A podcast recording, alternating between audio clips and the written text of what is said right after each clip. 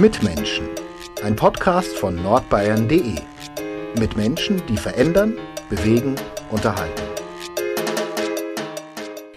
Liebe Zuhörerinnen und Zuhörer, herzlich willkommen zu einer neuen Folge von Mitmenschen. Mein Name ist Isabella Fischer und ich bin hier im Verlag für die Wissenschafts- und Hochschulredaktion zuständig. Ja, heute sitzt mir ein Herr gegenüber, dem jeder Musikliebhaber eigentlich vieles zu verdanken hat. Und zwar war er maßgeblich daran beteiligt, dass wir Musik heute so hören können, wie wir es tun. Er wird auch der Vater des MP3-Formats genannt und ich weiß gar nicht, ob er mit dieser Bezeichnung eigentlich so wirklich glücklich ist, denn er war nämlich nicht alleine dafür verantwortlich. Wieso, weshalb, warum, das wird er mir heute erzählen. Hallo Karl-Heinz Brandenburg, schön, dass Sie da sind. Hallo, schön hier zu sein. Ja, Herr Brandenburg, als äh, Journalistin tippt man ja zum Beginn seiner Recherche erstmal den Namen in Google. Mhm. Was dann oft äh, zuerst erscheint, ist ein Wikipedia-Eintrag. Bei Ihnen steht da, Sie sind ein Elektrotechniker und Mathematiker, aber Sie haben Ihr ganzes Leben eigentlich was mit dem Thema Audio zu tun gehabt. Wie hängt das denn alles bei Ihnen zusammen? Da sind viele Zufälligkeiten gewesen am Anfang.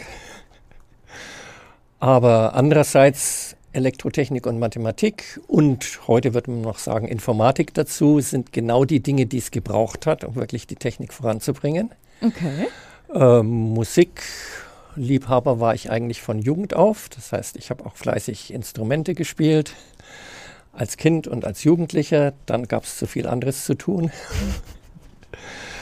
äh, und ja, gibt es natürlich noch viel zu erzählen, wie das dann wirklich losging. Ja, deswegen habe ich Sie auch eingeladen, weil genau. ich mir genau. dachte, dass Sie bestimmt ein sehr interessanter Gesprächsgast sind. Fangen wir doch mal so an. Woher kam Ihre Liebe zur Musik? Die war schon in der Familie. Also die waren beiden Eltern, die Geschwister, wir haben alle Musik gemacht. Äh, die eine Schwester hat es mit dem Gampenquartett mal zum Bundessieg äh, auf, bei Jugend musiziert gebracht. Ich habe damals Blockflöte, auch jugendmusiziert und so weiter, im Quartett sehr viel gespielt äh, und mich an Geige und Klavier versucht. Beides war nicht so erfolgreich, habe ich dann schnell wieder aufgegeben. Dafür mir die Gitarre so weit selber beigebracht, dass ich am Lagerfeuer die Gesänge begleiten konnte. Das war ganz wichtig. Und insofern war auch Musik für mich immer ganz wichtig. Also angefangen davon, dass ich auch äh, so Ende der 68er Jahre mal ein Spulentonbandgerät bekommen habe. Das, das müssen Sie mal erklären. Äh, ich bin 1994er Baujahr. Was ist das für ein Gerät? Also, bevor den ganzen Geräten, die wie heute auf Halbleiterspeicher die Musik aufzeichnen, zu verwenden und vor der Compact-Disc, die auch erst 1983 eingeführt worden ist, gab es die Magnetaufzeichnung. Das geht zurück bis äh, Anfang des letzten Jahrhunderts, irgendwann 1920, um, die Zeit rum, wo sozusagen mit Magnetisierung äh, Töne aufgezeichnet wurden und dann wiedergegeben wurden. Und das war zuerst so, dass man Spulen hatte, eine von der es abgespult wurde und dann wieder aufgespult. Und damit gab es dann Zeiten von vielleicht halber Stunde, einer Stunde, bei niedrigen Geschwindigkeiten und schlechten Qualitäten auch zwei Stunden. Das Ganze ist dann erst in den 70er Jahren durch die Kompaktkassette abgelöst worden. Auch die kennen wahrscheinlich viele Leute heute nicht mehr. Das sind die auch, wo sich auch Spulen drehen, kleinen Kassetten, auf die mit nicht so toller Qualität Musik aufgenommen wird. Und wenn man sie ja mal im Auto liegen lässt, dann ist vorbei. Da kann ich mich auch noch dran erinnern, ja. Und das heißt, Sie haben dann eigentlich aus, aus Ihrem ja, Privatleben und der Liebe zur Musik, das haben Sie dann sozusagen auch in Ihr Berufsleben transferiert. Ja, allerdings kommen natürlich da auch die großen Zufälle rein. Ja, und zwar? Äh, und zwar hatte ich in meinem Studium am Lehrstuhl für technische Elektronik bei Professor Seitzer äh, erst eine Studienarbeit gemacht und dann eine Diplomarbeit. Und das war ein Thema, die sozusagen schon ausgedacht waren und wo ich dann eben gefragt wurde, willst du das machen? Da gab es einen Freund, der auch an den Dingen gearbeitet hat und dort wissenschaftlicher Mitarbeiter wurde. Äh, da gab es den späteren Professor Gerhäuser, der auch promoviert hat gerade äh, und einen für solche Zwecke speziell entwickelten äh, Parallelrechner, wird man es heute nennen, gebaut hat. Das heißt, da gab es schon die Idee, mal was auch mit Musik zu machen. Und die Idee stammt auch nicht von mir. Das war mein späterer Doktorvater, der sehr früh sich überlegt hat, da war die Einführung des Farbfernsehens erst zehn Jahre her, also in den 70er Jahren noch, der sich überlegt hatte, was entspricht eigentlich für Ton das, was der Übergang von Schwarz-Weiß zu Farbe beim Fernsehen ist. Mhm. Und dann hat er gemeint, naja, dann müsste man eigentlich doch über Telefon viel bessere Tonqualität übertragen, bis hin, dass man Musik übertragen können soll. Übers Telefon? Übers Telefon, über ISDN, was damals gerade eingeführt wurde, das Integrated Services Digital Network. Okay. Und was dann Bitraten für Heimanschlüsse von bis zu 128 Kilobit pro Sekunde äh, ermöglicht hat. Das war also damals ganz gigantisch schnell. Und der hat mit einem anderen Professorenkollege das zum Patent angemeldet. Mhm. Musikübertragung über ISDN. Und der Patentprüfer hat gesagt, nach Stand der Technik braucht es viel höhere Datenraten, das geht nicht. Okay. Und dann hat Seitzer gemeint, na das wollen wir doch mal sehen. Und geschaut äh, nach einem möglichen Doktoranden. Ich war gerade in der Gruppe äh, fertig mit meiner Diplomarbeit, ging sehr gut. Und dann hat er mich gefragt, ob ich das Thema nicht mal anschauen möchte. Und dann habe ich das angeschaut, habe mir gedacht, oh, der Patentprüfer hat ja eigentlich recht. Aber die Aufgabe hieß ja auch von sozusagen halber ISDN-Geschwindigkeit bis zu ein paar Megabit pro Sekunde, welche Tonqualität ist bei welcher Datenrate möglich. Mhm. Und dann weiß ich noch bis heute, dass meine innere Reaktion war, naja, also für eine Dissertation wird es reichen und die endet wie vieles andere auch in Bibliotheken und dann mache ich was Richtiges. Ja, also in der Bibliothek ist es ja nicht gelandet. Könnte man so sagen, nee, oder? Nee, auch natürlich. Ja. Auch, aber nicht nur. Nee. Ähm, ja, erzählen Sie doch mal, wie, wie kam es denn dann überhaupt dazu, dass dieses MP3-Baby dann geboren wurde? Also zunächst war die Zeit an meiner Promotion, was erst einmal auch ziemlich langsam voranging, weil die heutigen Studierenden haben viel bessere Ressourcen. Wir haben uns alles selber bauen müssen, so ungefähr. Mhm. Bis hin zur Frage, wie kriege ich Musik in den Rechner und wie kann ich es wieder abspielen aus einem Computer. Ähm, da war also viele mühsame Kleinarbeit. Wir hatten diesen Signalprozessor, der in der Dissertation von Professor Gerhäuser entstanden ist, zur Verfügung.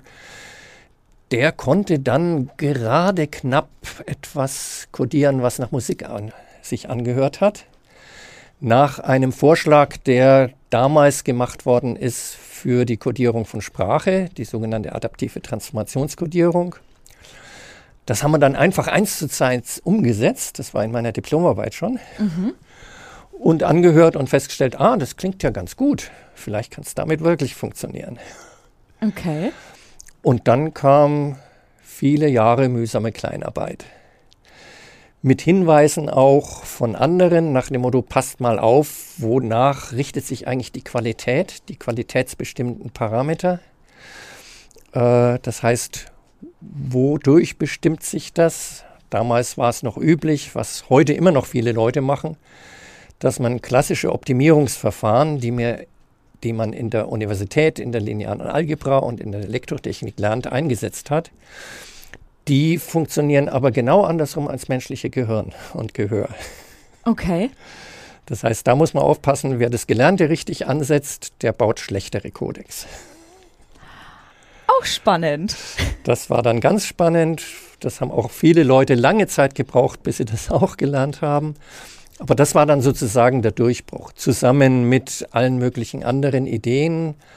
Wie gesagt, diese Kleinarbeit hieß auch immer wieder in die Literatur schauen, was machen andere, wie kann das alles besser funktionieren, viel hören, wir hatten dann auch, finanziert durch die DFG, eine kleine Kabine, wo es besonders ruhig war und Lautsprecher drin standen, Kopfhörer aufsetzen konnte. Und dann ging es auch immer wieder dieselben Stücke anhören, original kodiert, original kodiert und rausfinden, was gerade schief geht.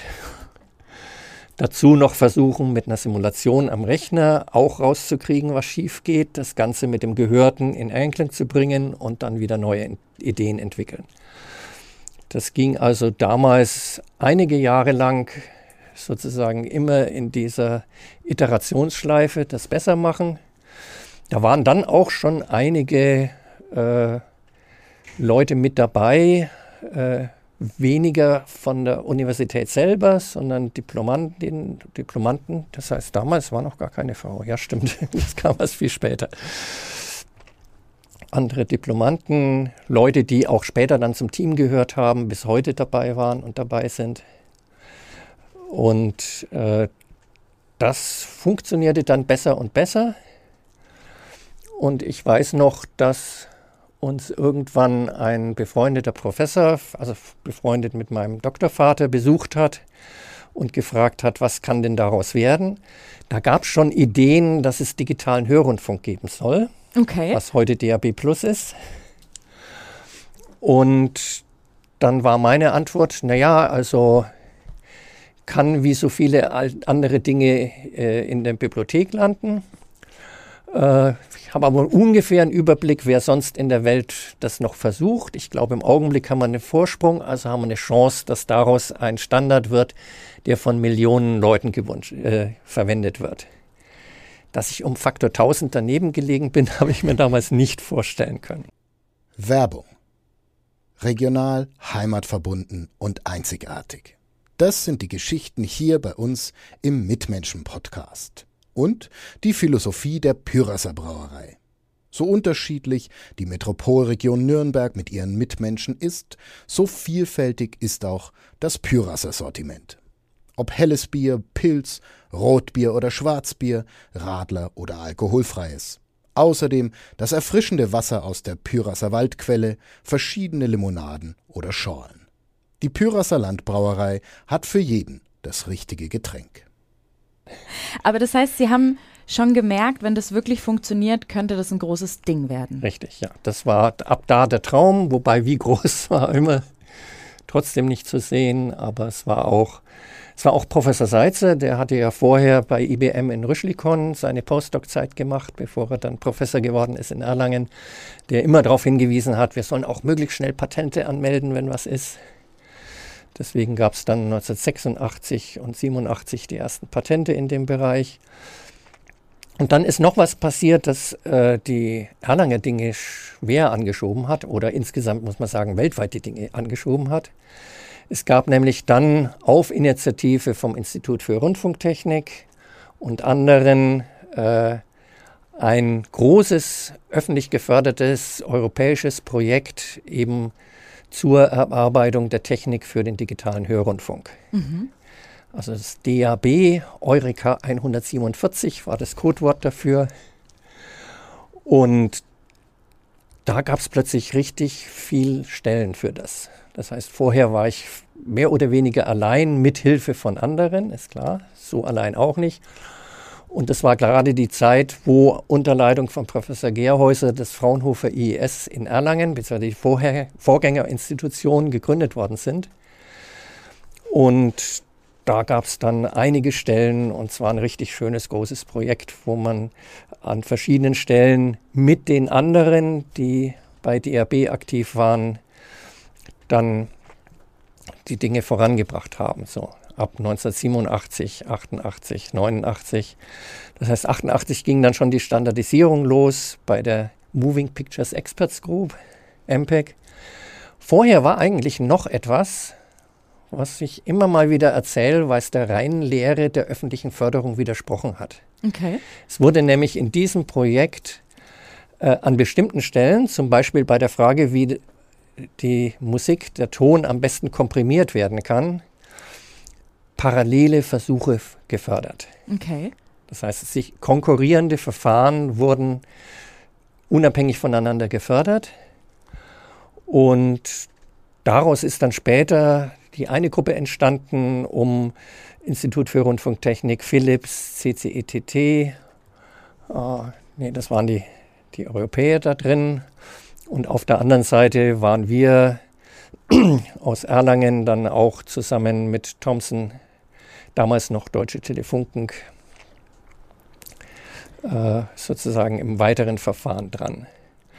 Und das hat eigentlich alles sehr beschleunigt, weil es war klar, irgendwann gibt es nur einen Sieger, was dann gar nicht so ausgegangen ist, weil beide Verfahren wirklich weltweit angewandt worden sind. Okay. Aber für DAB gab es dann eine Auswahl und die ging gegen, gegen uns los. DAB-Konsortium hat erstmal beschlossen, nein, sie nehmen das Verfahren, was von IAT und Philips und so vorgeschlagen worden ist. Aber wie gesagt, das hat die Dinge sehr beschleunigt und es war dann auch Zufall, dass äh, ein Italiener, Dr. Leonardo Giraglione, ich habe mir immer ein bisschen Zungenbrechername, immer Schwierigkeiten, den Namen auszusprechen, äh, der hatte in Japan promoviert und hat sich angeschaut, wie man denn digital Video komprimieren kann. Mhm. Da einiges gemacht.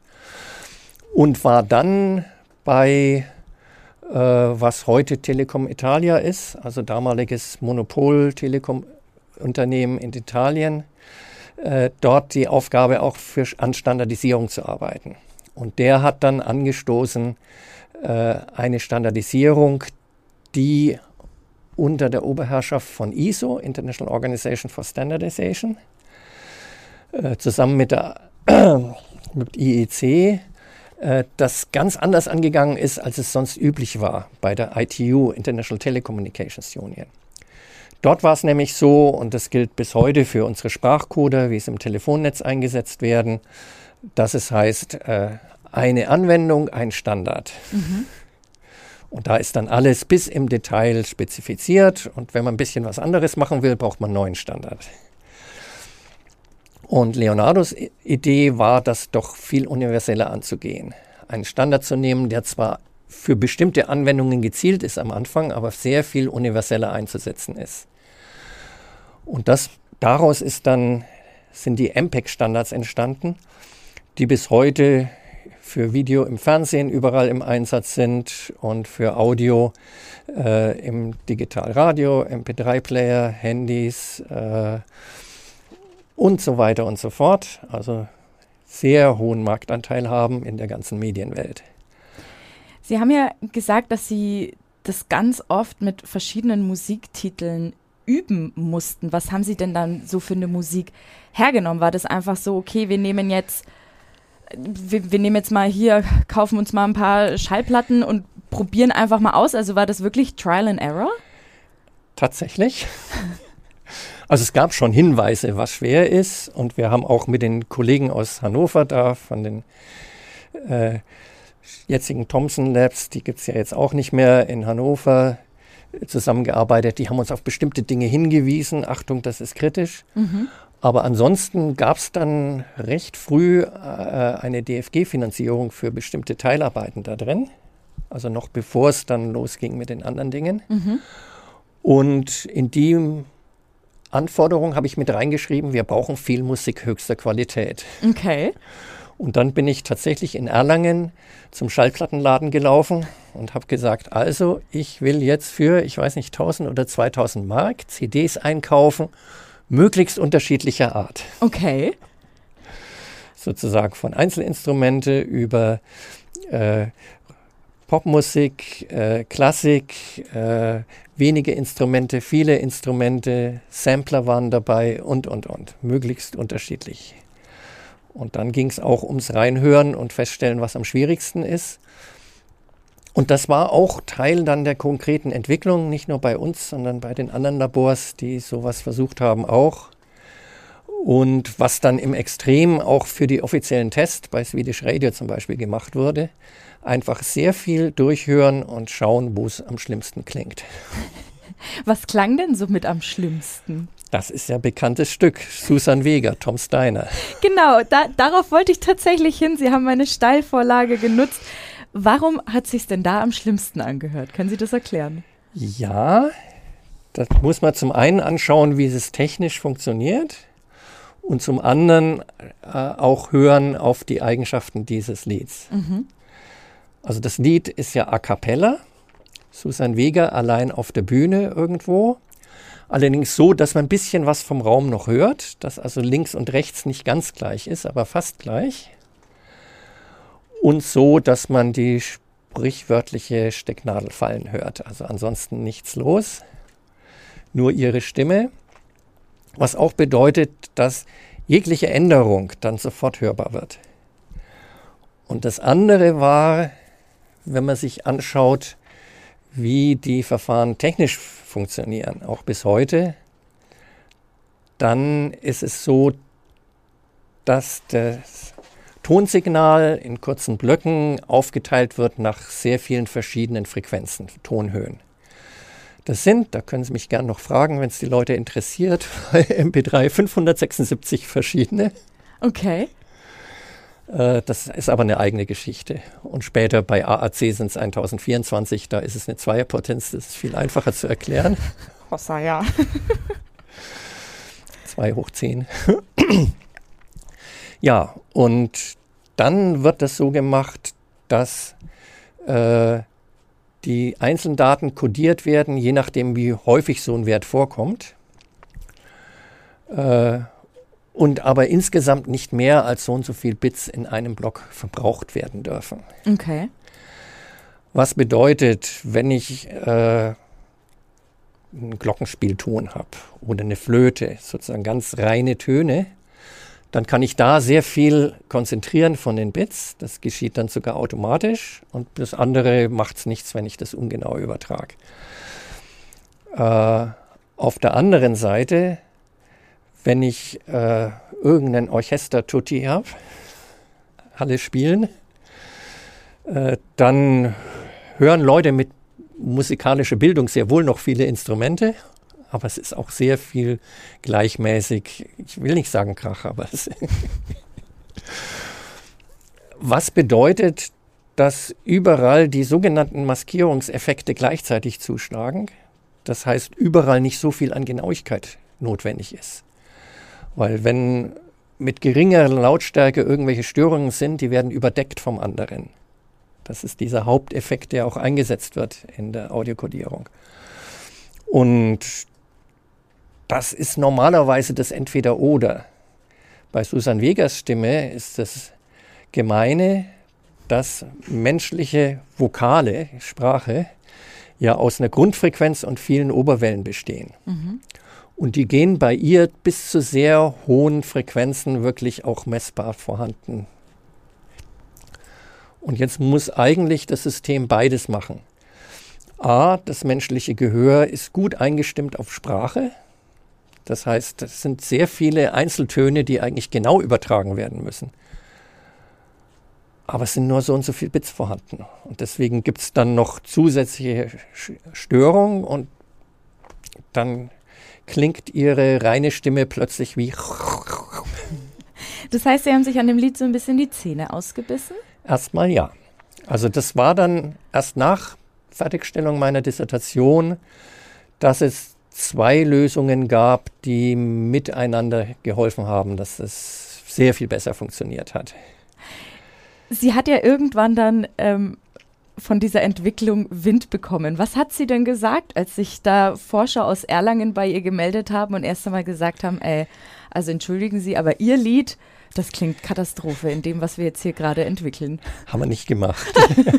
haben wir damals nicht gemacht. Es war sehr viel später, dass wir erst Kontakt gekriegt haben. Da war MP3 auch schon äh, bekannt und berühmt. Und dann hat sie mal die Geschichte erzählt, dass sie äh, bei einem Elternabend in der Schule von anderen Eltern angesprochen worden ist, nach dem Motto, ihr Lied hat doch was mit MP3 zu tun. Und das heißt, ihr war das gar nicht so bewusst? Ihr war das vorher nicht bewusst. Dann hat sie das gehört. Dann haben die Leute von Thomson auch mal ein Treffen von, mit uns beiden organisiert äh, in Cannes. Und äh, da hat sie auch viel erzählt und ihr hat die Geschichte gefallen. Und wie sie dann viel später mal in Nürnberg äh, Konzert gegeben hat, da haben die Erlanger sie angeschrieben, wie wäre es denn, sie ist eingeladen, mal das Forschungsinstitut zu besuchen und so weiter. Äh, wobei sie da auch dann gehört hat, ah, nicht ein Vater von MP3, viele Väter. Na, vielleicht ist es dann für die Mutter doch nicht so gut. wann, äh, wann war denn dann das MP3-Format, wenn wir schon von Müttern und Vätern sprechen, geboren? Nicht unter dem Namen, aber der Standard wurde verabschiedet Anfang Dezember 1992. Und fast fertig, sozusagen nur noch kleinste Änderungen, war es Ende 1991, November 1991. Es hat dann aber allerdings noch einige Zeit gebraucht, bis es die ersten Anwendungen gab und bis man dran denken konnte, auch anders als mit Spezialgeräten, Hardware, das auf einem ganz normalen Computer laufen zu lassen. Äh, wie wir das vorbereitet haben, 1995, 94, 95, ähm, war es dann so, dass wir eine Pfeilendung brauchten, weil alle Files haben eine Pfeilendung. Mhm. Die hieß zuerst nur einfach .bit, aber das ist langweilig und alles ist .bit, das, was am Computer ist. Deswegen gab es da eine interne Umfrage, was wir denn verwenden sollen irgendwelche Leute äh, hatten auch schon für Layer 2, das war das Format, was hauptsächlich vom IAT mit befruchtet war, sage ich mal, mhm. äh, die Endung .mp2 verwendet und deswegen lag das nahe, dass wir sagen, okay, MPEG Audio Layer 3, es dürfen aber nur drei Buchstaben sein, nehmen wir MP3 und das war dann eben am 14. Juli 1995, wenn ich mich richtig erinnere. Wie ging denn dann dieser Erfolgszug von MP3 um die Welt? Also wie hat sich das dann entwickelt, dass das wirklich zu dieser riesigen Revolution überhaupt wurde? Also ein, ein Hauptschuldiger ist natürlich das Internet und alle Leute, die sich da getummelt haben mit äh, legalen und nicht ganz so legalen Methoden zum Teil auch. Äh, war aber auch sehr viel Strategie da drin. Also wir haben uns damals angeschaut, wir hatten früh einen Vertrag auch mit Thomson, die auch wichtige äh, Patente hatten und wo der Chef der Patentabteilung in Hannover weltweit bekannt dafür war, dass er die PAL, altes Analogfernsehen in Deutschland, die PAL-Patente verteidigt hat und die deutsche Fernsehindustrie gegen alle Welt verteidigt hat. Gesagt, okay, das sind Leute, die sich auskennen mit Patenten. Und äh, dann haben wir also mit denen zusammen überlegt, was man alles machen kann. Die ersten Dinge, das ging schon Anfang der 90er Jahre los. Die ersten Geräte wurden verkauft, bevor der Standard fertig war. Das war also noch eine Vorversion. Das war einfach für den Profibereich. Mhm. Da haben die auch Rundfunkanstalten da sehr viel Geld dafür gezahlt, weil bis zu der Zeit gab es nur die sogenannten Mietleitungen. Das heißt, wenn man Audio überspielen wollte, egal ob es Konzerte waren oder Reportagen oder was auch immer, dann musste man für sehr viel Geld speziell ausgemessene Leitungen mieten, die gut genug Tonqualität hatten. Okay. Und Seit das Idee ist da dann sozusagen in die Wirklichkeit übernommen worden. Mit ISDN ging es so, dass man Geräte hatte, okay, 19 Zoll, also nicht so ganz klein, auf beiden Seiten und dann für normale Telefongebühren übertragen konnten. Mhm. Das heißt, diese Geräte haben sich dann, ich weiß nicht, also auf jeden Fall in weniger als einem Jahr amortisiert, wenn nicht sogar in ein paar Monaten schon. Und das waren dann ein paar kleine Firmen, die das gemacht haben. Äh, eine Firma in USA, Taylor System, äh, in äh, Cleveland, Ohio. Dann gab es auch deutsche Firmen noch, die auch sowas gebaut haben. Und das war, nachdem die Geräte so teuer sein durften, auch schon so, dass, äh, dass die Entwicklungsmannschaft in Erlangen schon damit finanziert hatten, zum guten Teil. Das heißt, wir waren nicht mehr so auf öffentliche Förderung angewiesen.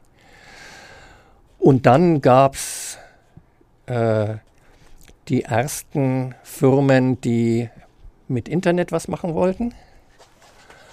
Äh, die erste Firma, die sich eine Lizenz von uns geholt hat, äh, gehört heute zu Adobe. Ähm, die, mit denen hat man noch einen Vertrag gemacht, was das alles kosten soll und äh, dass die überall dran schreiben sollen, dass die Technologie von Fraunhofer starte, mhm. stammt. Äh, das haben sie peinlich verschwiegen, außer es war sichtbar von uns jemand im Saal, dann haben sie es gesagt. ähm, aber das war sozusagen dann die erste Softwarelizenz. Und dann sind andere gekommen, haben wir mit anderen auch verhandelt. Und 1997, 98 ging es dann so richtig los, weil es Leute gab an amerikanischen Universitäten und Colleges, die entdeckt haben, dass man doch mit der Methode äh, Musik von CDs sich rippen kann, abspeichern und dass es dann zehnmal so schnell geht, die zu übertragen. Und im Uninetz ist es sowieso schön, kann man sich dann die Musik holen. Das war tatsächlich auch so ein Ding, als ich groß geworden bin und keine Kohle für CDs hatte. Also in meiner Kindheit hatte ich immer die Kassetten. Irgendwann waren es die CDs. Ja, und irgendwann gab es dann da diese YouTube-Konverter, wo man einfach die Links sich reinschmeißt, dann zieht man sich die Musik runter. Ähm, war Ihnen auch davor schon klar, dass das sich auch ins, ins Negative entwickeln kann, dass dann sozusagen mit Hilfe des Internets auch diese ganze Musikpiraterie überhaupt erst aufkommen konnte? Da haben Sie ja auch Ihren Anteil dran. Es gab 1994 schon äh, Leute, die daran gedacht haben, damit wirklich auch kommerziell was zu machen, dann legal mit Zustimmung der entsprechenden Rechteinhaber und so. Äh, da gab es zum Beispiel einen britischen Unternehmer, ein Start-up, äh, indische Abstimmung. Und der ist dann nach Erlangen, also Nürnberg geflogen, nach Erlangen zu uns gekommen. Und ich weiß noch bis heute, wie er da saß und gefragt hat, Do you know that you will destroy the music industry? Also insofern war das alles so weit bekannt, was man damit noch machen kann, auch wenn die richtige Lawine, dass es so viel gemacht wurde, noch gar nicht losgelaufen war. Mhm. Wir hatten damals schon Arbeiten, auch wie man mit möglichst wenig technischem Aufwand verschlüsselte MP3s herstellen kann. Das heißt, die man dann nicht raubkopieren kann? Die man nicht so ohne weiteres raufkopieren kann, weil sie nur mit einem bestimmten Decoder funktionieren mhm. oder nur in bestimmten Zusammenhang dekodierbar sind. Ähm, das wurde auch äh, in München, äh, war glaube ich Ariola damals noch große deutsche Schallplattenfirma vorgestellt. Und ich war nicht dabei bei dem Meeting, aber ich habe Leute gesprochen, die dabei waren. Also aus unserem Team, auch mit einem befreundeten Wissenschaftler und Unternehmer, der jetzt leider vor kurzem verstorben ist. Äh, die waren dort und haben das alles vorgestellt und haben sowas geerntet, äh, geerntet wie, oh, tolle Technologie, die ihr habt, aber was hat das mit uns zu tun? Mhm. Also die, die, denen hat völlig die Fantasie gefehlt. Und so ging das auch noch eine ganze Weile äh, wie es dann 1997 mit äh, eben den amerikanischen Unis und Verteilung und so losging, äh, gab es ja dann auch in USA schon viel Berichterstattung. Das heißt, äh, in USA Today, das ist so nicht, nicht ganz äquivalent, aber ein bisschen wie die Bildzeitung in den USA, mhm. äh, gab es dann einen Bericht über die Technik und äh, das jetzt auf Betreiben der Recording Industry Association of America äh, verschiedene Leute verklagt worden sind, weil das geht ja gar nicht und das Ganze hat eine so tolle Tonqualität, dass die Musikindustrie das als Gefahr begreift. Ziemlich gute Werbung fürs Verfahren. Mhm. Ja, das kann ich mir gut vorstellen. Das hat also genau den gegenteiligen Effekt gehabt. Und äh, ein Jahr später ist da nochmal was Ähnliches passiert. Es hat nämlich dann eine koreanische Firma im Auftrag einer anderen koreanischen Firma äh, den ersten, was wir heute MP3-Player nennen, gebaut. Der konnte tatsächlich eine Viertel oder halbe Stunde Musik spielen, mhm. länger nicht. Übrigens mit Chips, die in Deutschland gebaut und gefertigt wurden, okay. aus Freiburg. Und äh, diese Firma ist dann von einer amerikanischen Firma gekauft worden, die angekündigt hat, sie wollen diese Geräte mit anderem Gehäuse äh, groß auf den amerikanischen Markt bringen, sozusagen Retail, also nicht in die Geschäfte, nicht nur über äh, Ferneinkauf. Und dann hat die RIAA gesagt, oh, das ist aber nicht gut, hat diese Firma verklagt über den Rechtsstreit ist also Wochen und Monate lang quer durch die amerikanischen Blätterwald berichtet worden. Und am Schluss hat die RIAA auch noch äh, verloren. Das heißt, so viel Werbung hätte sich Diamond, so hieß die Firma, die die Geräte dann verkauft hat, nie leisten können. Das heißt, haben Sie dann bei der Entwicklung des MP3-Players dann auch noch mitgeholfen? Oder war ähm, das dann ähm, eigentlich alles haben sich dann eigentlich andere Firmen darum gekümmert, dass ihr Format sozusagen in die Welt rausgetragen wurde? Sowohl als auch. Okay. Also zum einen mussten die natürlich alle Patentlizenzen kaufen. Das hat dann auch ja dem Fraunhofer Institut in Erlangen über lange Jahre sehr viel Geld eingebracht und den Erfindern auch noch viel Geld. Und ähm, es war aber auch so, dass am Anfang, obwohl es technisch gar nicht so schwierig war, für die Leute manchmal einfacher war, sich von Fraunhofer Software schreiben zu lassen. Mhm. Es gab dann zum Beispiel eine kleine amerikanische Firma, äh, die äh, sich Software von Fraunhofer hat schreiben lassen, um einen Prototyp MP3-Player zu, äh, zu bauen. Den haben die dann auch viel rumgezeigt. Und das hat sich Apple eingekauft. Deswegen steht bei Apple-Geräten heute noch in äh, dem, von wo die Rechte alles sind, auch Software-License vom Fraunhofer IIS. Ah, das ist ja interessant. Das heißt, da steckt noch Software drin. Ich weiß nicht, ob es äh, Microsoft schreibt, aber Windows Media Player, wie der MP3 konnte, war auch von uns geschriebene Bibliotheken mit drin. Okay. Da ist sogar dann Mitarbeiter von mir damals, da war ich mittlerweile Abteilungsleiter, dann nach Redmond und hat da sozusagen geschaut, dass auch alles funktioniert und an dem Ding geschrieben. Wenn man sowas Bahnbrechendes erfindet, könnte man ja meinen, man wird äh, absolut stinkreich. Wie war das denn bei Ihnen? Also haben die Patente wirklich, würden Sie sagen, dass sich das finanziell gelohnt hat? Ja. Okay. also zwei, zwei Dinge dazu. Das eine, wie ich dann in Ilmenau war, habe ich mich entschlossen, war vorher überhaupt nicht mein Stil, aber okay, wir bauen ein Haus. Mhm. Und dann haben wir sozusagen Traumhaus gebaut in bestimmter Hinsicht, ohne ein Darlehen aufzunehmen. Ich glaube, heutzutage kann man dann sagen, es hat sich auf jeden Fall gelohnt. Ja. Und dann haben mich auch immer wieder Leute angeschrieben, sie haben so tolle Ideen und finden niemand, der es finanziert. Das heißt, dann habe ich erst privat hier und da Firmen mitfinanziert. Und irgendwann haben wir das dann auf eine solidere Basis gestellt. Dann gibt es jetzt die Brandenburg Ventures GmbH, die leider jetzt äh, nicht mehr wirklich viel investieren kann, aber immer noch Anteile an irgendwelchen zehn oder zwölf Firmen hat, äh, von denen zwei oder drei sogar schwarze Zahlen schreiben, wie das so ist, in dem ganzen Wagnisfinanzierungsbereich.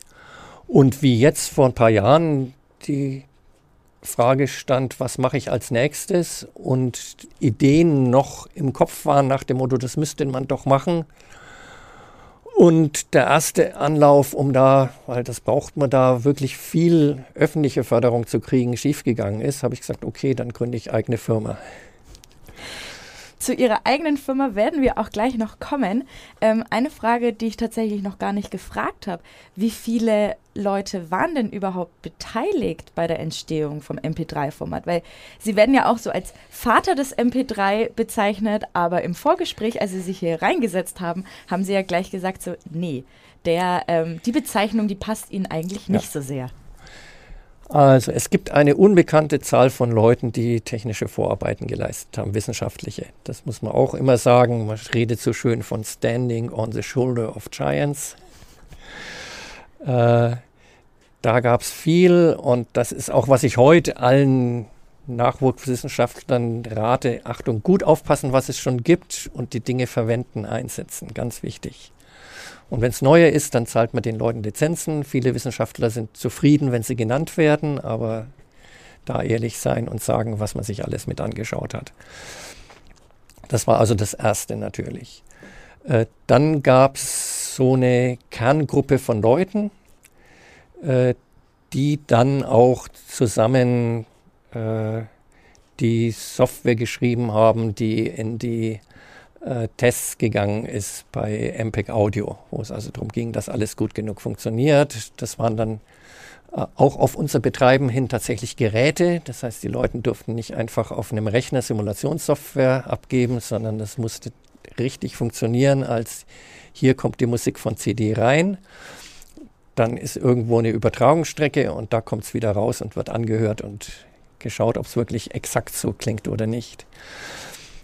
Da waren wir eine Gruppe, die in der Zahl ein bisschen geschwankt hat, aber ich würde sagen, so acht Leute waren mehr oder weniger intensiv mit beschäftigt. Andere weniger intensiv, aber die acht intensiver. Wobei, wenn man schaut, wer noch alles in den Teams war, dann kommen wir eher irgendwann mal auf die Liste der Patent, die, der Leute, die auf dem Patent mitstehen, auf 40 Leute oder so. Haben Sie zu einigen noch Kontakt von damals? Aber ja, doch. Ja? ja, klar. Wie, ich kann mir vorstellen, das ist doch eigentlich der absolute, der absolute Jackpot als, als Wissenschaftler so etwas zu entwickeln. Ist es jetzt auch für Sie nach, nach so vielen Jahren das, wo Sie sagen, das war so Ihr Meilenstein? In der Karriere? Also ich muss immer noch manchmal mich in den Arm zwicken nach dem Motto, ist das wirklich wahr? Ja. Also klar. Wobei ich geschaut habe, dann später auch noch einiges andere anzuschieben und auch noch dabei bin, aber das war natürlich das Thema. Und wie gesagt, der eine, der damals mit dabei war, der ist mit nach Ilmenau gegangen, der ist jetzt weiterhin stellvertretender äh, Direktor vom Fraunhofer IDMT in Ilmenau. Äh, dann äh, sind da äh, zwei Leute jetzt Professoren in Erlangen. Der eine ist der Professor Grill, der auch Leiter jetzt Mitchef äh, vom IES ist. Äh, andere Professor Harre. Dann der Bernd Edler, der in Hannover war, wo ich lang auch ein schlechtes Gewissen hatte, nach dem Motto, der Name wird viel zu selten genannt und der hat uns aber auch gute Ideen gebracht, obwohl er gar nicht für Erlangen gearbeitet hat, sondern für einen anderen Partner in dem DAB-Projekt. Der ist jetzt auch Professor an den Audiolabs in Erlangen. Äh, also die haben praktisch alle, alle die es wollten, haben Karriere gemacht auch. Und sind noch in Rufweite in gewissem Sinne. Sie haben jetzt ähm, die Stadt Ilmenau in Thüringen schon ein bisschen ähm, angeteasert, würde ich sagen. Ähm, dort haben sie die Brandenburg Labs gegründet und auf der Homepage steht Shaping the Future of Audio Technology. Also, dass sie die Zukunft der Audiotechnologie mitgestalten möchten, sage ich jetzt mal. Erklären Sie doch mal, was, was machen Sie in Ilmenau und wie hat Sie es jetzt überhaupt nach Thüringen dann verschlagen von Erlangen? Also nach Thüringen hat es mich verschlagen, weil ich zum einen seinerzeit, wie ich 1993 Abteilungsleiter geworden bin am IES, und damit äh, das erste Mal sozusagen der Chef von den Leuten waren, mit denen ich sonst nur von der Seite her zusammengearbeitet hatte. Ähm, da habe ich gesagt, ich mache das so fünf Jahre, es sind ein paar mehr geworden, aber es war klar, das soll noch nicht meine letzte Stelle sein. Und dann auch wieder eingefädelt von anderen Leuten. Äh, Gerhäuser hat da auch viel mitgemacht. Äh, und äh, als Idee, die dort entstanden ist, hieß es, okay, Ilmenau will sich zu einem Schwerpunkt von Medien äh, entwickeln, Medientechnologie, angewandte Medienwissenschaften als sozialwissenschaftlicher Studiengang und äh, Medienwirtschaft als sozusagen BWL-Studiengang, der aber ein bisschen mehr über Medien weiß als sonst üblich. Und damit zusammenhängend war auch der Plan im, Muse im äh, Thüringer Ministerium ein neues Fraunhofer-Institut zu gründen. Und wie gesagt, da haben viele andere Leute mit Fäden gezogen. Jedenfalls bin ich irgendwann gefragt worden, ob ich mir das vorstellen könnte. Äh, habe mir das dort angeschaut, angehört, habe festgestellt, oh, das sind ja Leute, die, die wollen wirklich Aufbruch, die wollen was erreichen. Habe ich gesagt, gut, gerne. Musste natürlich noch offiziell Bewerbung und so weiter, wie das an Unis und bei Fraunhofer so geht. Aber jedenfalls gab es dann äh, wirklich auch ansehnliche Anschubfinanzierung für ein neues Fraunhofer-Institut und wurde ich dann eben regulär Fachgebietsleiter, wie es in Thüringen heißt, an der TU Ilmenau. Es gab damals noch andere Dinge zur Auswahl. Also ich hatte um dieselbe Zeit schon gestreut, also Leute, ich will vielleicht irgendwo anders hingehen und noch anderes machen, vielleicht auch eine Firma aufmachen. Das war die Zeit des Internet-Bubble. Mhm. Da habe ich also sage und schreibe die Antwort darauf bekommen, okay, wie hoch dürfen wir einsteigen? Das Dumme war, dass ich damals aber keine konkrete Idee hatte, was dann wirklich das Produkt sein sollte. Dann habe ich gesagt, nur mit meinem Namen eine Firma gründen und so und so viel Geld verbraten. Nee, das ist nicht gut. Und außerdem wäre es in den USA an der Westküste gewesen. Da wollte ich jetzt auch nicht als nächstes hin. Okay. Und dann ging das aber so weiter. Also ein Grund war auch, damit war die Verbindung weiterhin möglich zu den Erlangern. Das heißt, wir haben oft am Anfang uns noch wöchentlich und zweiwöchentlich, dann immer seltener auch miteinander abgestimmt, Strategien beraten und so weiter. Ja, so haben mich die Thüringer nach Ilmenau geholt. Und was, an was arbeiten Sie denn momentan? Ja, gut, ja, natürlich. Es war dann auch so, schon in der Vorbereitung auf IDMT, dass da noch ein alter Traum war. Aus der Zeit, wie ich in meiner Postdoc-Zeit in den USA bei den AT&T Bell Labs war. Können Sie kurz erklären, was die Bell Labs sind? Jawohl, das ist die Forschungsabteilung des früheren Monopol-Telefonanbieters in den USA.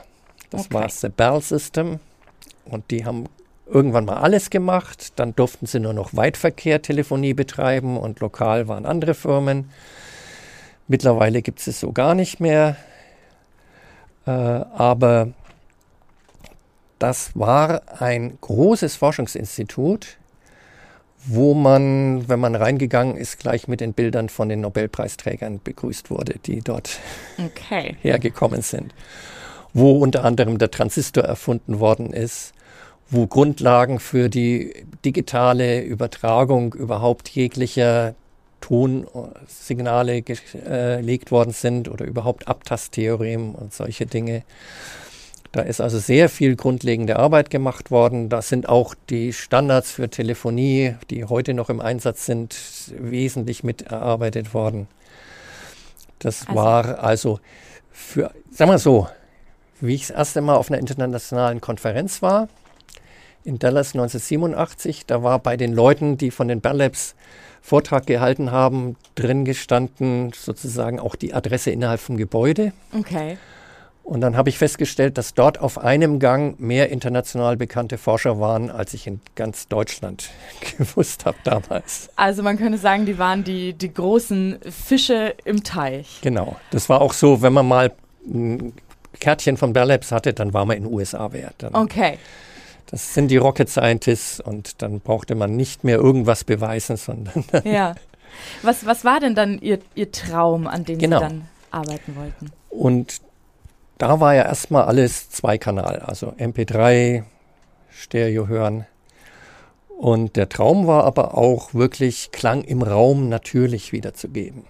Dass es sich hört, als würde da irgendwo die Jazz-Kombo sitzen oder jemand singen und, und so weiter. Und das wirklich in Räume holen.